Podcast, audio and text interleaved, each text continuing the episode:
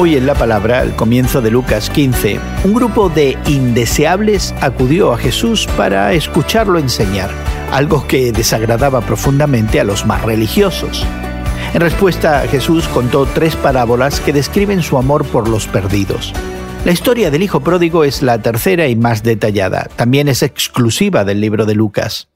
En esta historia, un hijo joven y codicioso, como los codiciosos cobradores de impuestos, le pidió a su padre su parte de la herencia.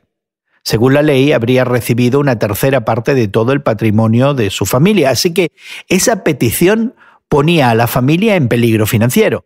Y sin embargo el padre cumplió y dejó que el hijo codicioso siguiera su camino.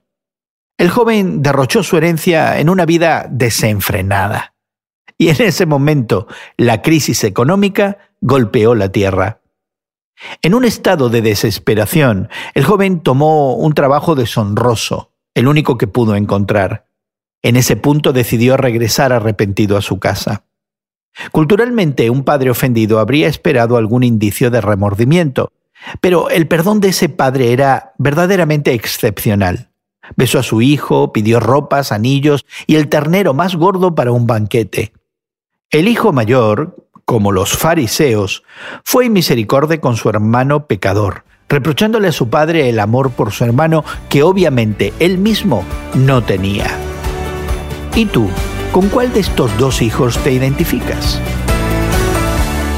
Hoy en la Palabra es una nueva forma de estudiar la Biblia cada día. Encuentra Hoy en la Palabra en tu plataforma de podcast favorita. Más información en hoyenlapalabra.org.